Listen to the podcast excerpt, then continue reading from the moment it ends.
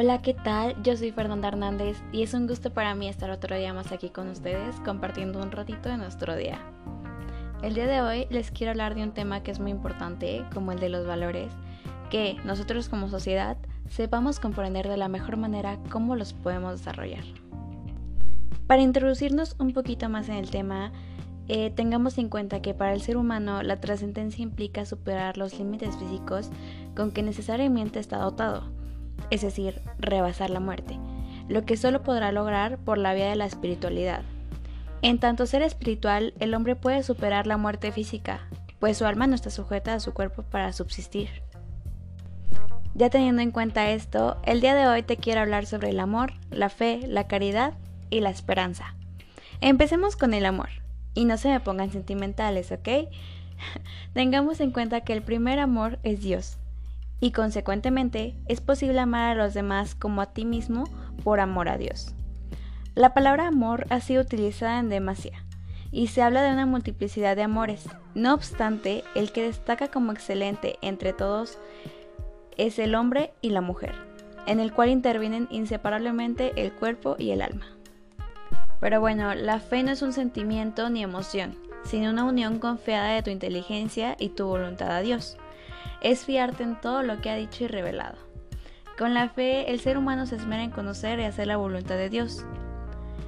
Con la fe es posible extender el sentido de la vivencia cotidiana y la existencia del dolor y del sufrimiento en varios casos. Dicho esto, la caridad es considerada la más importante de las tres virtudes teologales, por encima de la fe y de la esperanza. Como tal, el objeto de la caridad es el amor a Dios por sobre todas las cosas, lo cual también se traduce en el amor al prójimo. Y yo creo que llegando a este punto me dirán, Fer, pero ¿por qué la está por encima de la esperanza? Pues bueno, la esperanza es creer que alcanzará lo que se desea. Por ejemplo, cada generación tiene la esperanza de que la época que vive será la más perfecta conforme va avanzando. Eh, se van a lograr nuevos avances científicos, más conocimientos, entre otras pero hay una gran diferencia. Podemos decir que la caridad es estar ahí con el otro, eh, brindarle lo que tenemos. En cambio, la esperanza es algo que tú tienes sobre algo, es algo que, un pensamiento que tú estás teniendo sobre alguna cosa o situación que vaya a pasar. Y bueno, en lo personal a mí me gusta tocar mucho el tema de la esperanza ya que es algo que en nuestro día a día siempre tenemos, siempre. Eh, puedes estar formada en la, en la fila de las tortillas, pongámoslos de ejemplo, y estar diciendo, ay, ojalá, ojalá avance pronto, ¿no? Es una esperanza que tienes, que puedas avanzar pronto y puedas salir de ahí rápido. Eso es a lo que nos referimos, o sea, podemos poner ejemplos de la vida cotidiana y se asimilan demasiado, por eso es importante tenerlo en cuenta.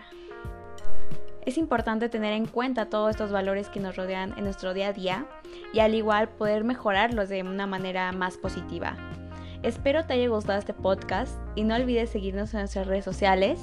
Eh, espero que nos dejes tus comentarios si te sirvió, si reflexionaste un poco acerca de este tema.